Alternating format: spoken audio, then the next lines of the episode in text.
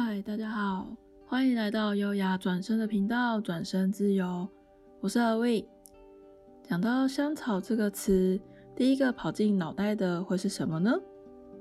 是各种香香的香草植物，还是甜甜奶香的香草冰淇淋呢？我自己是后者啦，所以我这一集想要来跟你们聊聊香草 （Valena）。看似大人小孩都喜欢的味道啊。那你们知道你们喜欢的香草味是天然的香草籽散发出来的香气，还是人工合成的香草精风味呢？现在我们一般在生活中啊，不管是吃的还是用的，所熟悉的甜甜奶油香草气味啊，大部分是香草精的香味。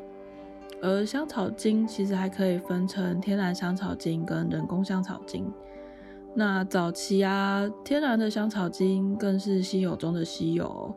嗯，是偶然之间，有一位酿酒师在一场大火中发现了拿来酿造威士忌的橡木桶上附着的焦油带有浓浓的香草香气，进而才找到了人造香草精的方法。但如果今天我们去到甜点店里面，看到在他们的卡士达酱啊、鲜奶油啊，或是布丁奶酪当中有一点一点小小的黑点，这可不是灰尘或杂质哦，而是现在最珍贵、最珍贵的香草籽。那香草作为现在世界价值第二名的香料，它仅次于番红花。那近年来因为产地的产量减少，价格也逐渐上升，所以又有香料界的黑金之称哦。香草的本名呢是香荚兰，哎，对，它可是兰花的亲戚哦。同样都是攀藤植物啊，外形呢有一点像是叶片窄窄的万年青，它可以沿着支柱爬到两公尺高哦。而且说到它跟兰花有关系啊，你们可以想象香草荚的照顾跟养成有多娇贵吗？香草苗种下之后，要满三岁才会开花跟结出看起来很像四季豆的果荚。那除了种植环境很挑剔啊，需要每天看天气调整日照跟湿度之外，要能够收获好的香草荚，最大的难关其实是授粉。首先呢，香草的开花时间啊，它会集中在早上的四点到九点。所以香荚兰也被称作是半日花。那虽然一颗香荚兰呢可以长出一到三十个花苞，可是每天能够开花的数量只有一到三朵，超级傲娇的。所以假设你拥有一百颗的香草，每天光是要找到那零点一趴的花，就要花上大把时间了。啊，找到花之后，真功夫才要开始呢。因为虽然香草的雌蕊跟雄蕊是长在同一朵花上啊，但不代表它们授粉很容易哦。因为中间还有小小的薄膜挡在雄蕊跟雌蕊之间，必须要很温柔、很轻柔的用细细的铁棒把花瓣中间的薄膜掀开，才能够完成授粉的大工作。正是因为花朵的构造很特殊啊。然后它的花又不像是香草籽是有香气的，反而是比较没有气味，很难去吸引一些昆虫啊、鸟啊来做授粉。在香草的原产地墨西哥，是由当地很特殊、很稀有的小小蜜蜂或者是蜂鸟来负责授粉的大任哦，所以天然的香草真的是非常非常的稀有。那在台湾。当然就没有这些可以授粉的虫啊、鸟啊的，就要完全的纯人工哦。你可以想象这是多惊人的工作吗？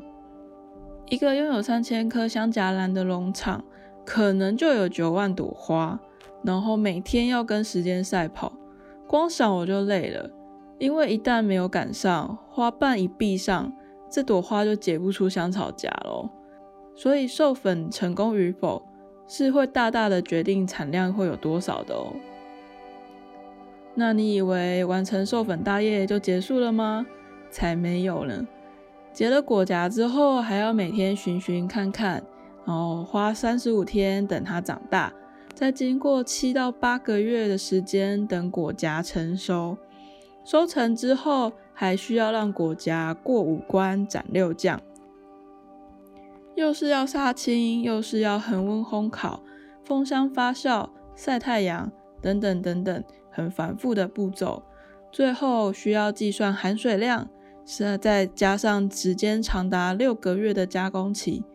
重点来喽，这还没结束诶，还必须要经过一到三个月的通风。让香草荚里面的香草醛自然缓慢的纯化与生成，使香草荚的气味更加的细腻。简单的来说，十一月收获的豆荚必须要等到隔年的五月才能完成，这还不算前面种植的时间哦。难怪即使是颗看起来不是很起眼小小的鸡蛋布丁，一旦放了香草籽啊，它的身价就翻了好几番呢。那是现在有好消息喽！以前必须要仰赖进口的香草籽，现在在台湾也有种植喽。在二零零七年，桃园农改场引进了香荚兰，并且协助了大家做技术的转移，然后严格筛选品种。现在台湾种出来的香草荚，比马达加斯加的还要长，还要粗。这也就意味着里面的香草籽的数量比较多，香气也更浓醇。如果以国际定定的合格的香草标准来说，一根香草荚里面的香草醛含量平均应该要在一点六到二点四帕之间。但你们猜猜看，台湾香草荚里的香草醛数值是多少呢？答案是三点五帕以上，是不是超级惊人的啊？那为什么台湾的香草荚品质可以这么好啊？因为地处亚热带环境，温度其实没有国外产地那么的高温，香草荚在养成的过程当中比较不容易裂开变成瑕疵品，同时熟成期也可以拉长，让它的香气更浓郁。加上台湾目前都是小面积种在温室里面，然后对于种植环境的管控啊。包含后期的加工技术的优化，其实都能够帮助农民们掌控果荚成熟的品质，让产量跟品质可以更稳定与一致。所以台湾外销的价格就会比国际平均高很多哦。对农民来说是一个超级高的经济作物哦。而且有趣的是啊，不同产地的香草荚会有不同的香气。所以有兴趣的朋友啊，你们可以找找看台湾的香草园，他们大部分也都有做观光教学哦，可以去亲自体验一下不同的呃香草荚的风味哦。而台湾的下一步呢，是要去建立香草荚的品质评鉴制度与分级标准，来避免有心人士作地乱喊价啊，或是做出呃品质与价格不相符的贩售，来打坏台湾的名声。这一集跟你们分享了很多有关于香草的小故事，希望你们会喜欢这样子跟香气有关的解密主题。那如果有其他想要听我介绍和香气有关的小秘密，欢迎你们留言跟我分享哦。也许我就会把它放在下一次的内容当中呢。这里是优雅转身的频道，转身自由。每一集我们都有不同的职人分享很棒的主题跟内容哦。欢迎追踪分享我们的 Podcast，我是 Awind，我们下次见。